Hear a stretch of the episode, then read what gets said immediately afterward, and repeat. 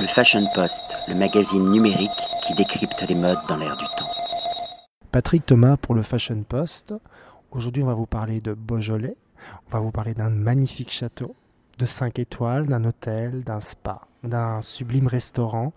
Nous sommes accueillis par la directrice commerciale du château de Bagnoles. Bonsoir à Charline. Bonsoir. Et merci de nous accueillir et de nous présenter ce lieu solaire. Ça, c'est le premier mot qui m'est venu à l'esprit, c'est solaire. Alors, pouvez-vous nous situer euh, le château, euh, Bagnoles, et nous expliquer un petit peu l'histoire de, de ce très beau lieu? Ok.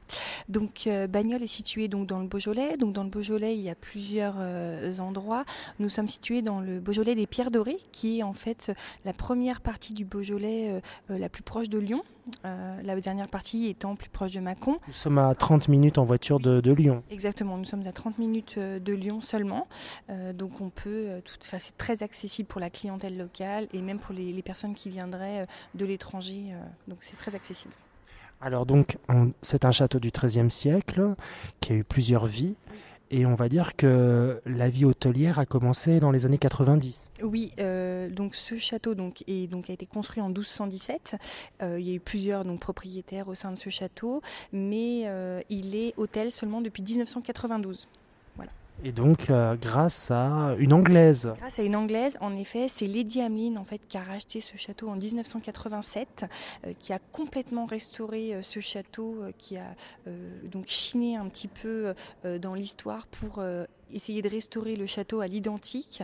Et, aujourd'hui, vous avez ce, magnifique résultat. Et après cinq ans de, gros travaux, bah, elle a fait passer cet établissement pour un hôtel et qui est hôtel donc depuis 1992 aujourd'hui. On peut dire que durant euh, cette période où elle était propriétaire de l'hôtel, du château-hôtel où elle vivait d'ailleurs. Oui, vit son appartement que vous avez pu voir qui est aujourd'hui notre plus grande suite, la suite Lady Ameline. On va dire que c'était des années glorieuses. Il y a eu en fait les femmes en fait des dirigeants du G7 qui euh, sont venus dîner. On a eu également des personnalités comme Tom Cruise, Barbara Streisand, exactement, qui euh, ont séjourné au château. Euh, et en effet, c'était c'était les moments de gloire du château. Alors après cette période, le château a été vendu en et 2007. Hein. voilà en 2007 et puis bon, il a été racheté récemment, il y a, enfin récemment, il y a il, il, a été racheté en 2012 voilà, par le propriétaire actuel, donc, qui est Jean-Claude Lavorel. Et qui a fait rénover euh, grâce à un architecte de talent qui n'a rien dénaturé. Il a complètement inscrit ce château dans l'air du temps. Enfin, vous allez un petit peu m'expliquer euh, donc qui est cet architecte et également quel était son objectif. Donc en effet, euh, donc euh, l'architecte qui a euh, effectué ces, travaux, c'est donc Albert Constantin, qui est un architecte lyonnais. Donc il a travaillé d'abord sur la cour intérieure du château.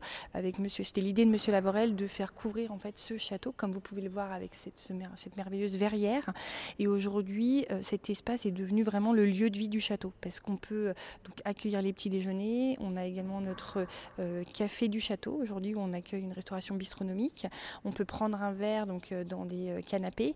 Donc c'est aujourd'hui euh, voilà, le, lieu de rencontre euh, du, où les personnes se retrouvent vraiment euh, au sein du château et c'est vraiment un, merveilleux espace.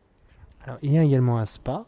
Oui, donc dans le cadre de ces rénovations donc, euh, qui ont été effectuées par Monsieur Lavorel, euh, il a donc réaménagé donc euh, l'ancien cuvage, donc avec six chambres contemporaines pour compléter notre offre, donc parce qu'au sein du château on a une offre traditionnelle avec une décoration vraiment typique château, avec des lits à et puis la décoration que vous avez pu voir dans la salle de bain, et dans l'ancien cuvage donc des chambres contemporaines avec le confort qu'on retrouve aujourd'hui et le spa, donc avec deux marques biologique recherche et ESPA.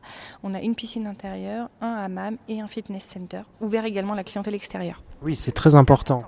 Tout comme le restaurant. Restaurant, parce qu'aujourd'hui on a deux offres de restaurant, donc le bistrot dont je vous parlais et le restaurant gastronomique, le 12-17, dans la salle de garde, qui est un, un lieu emblématique du château, comme vous avez pu voir avec sa cheminée gothique.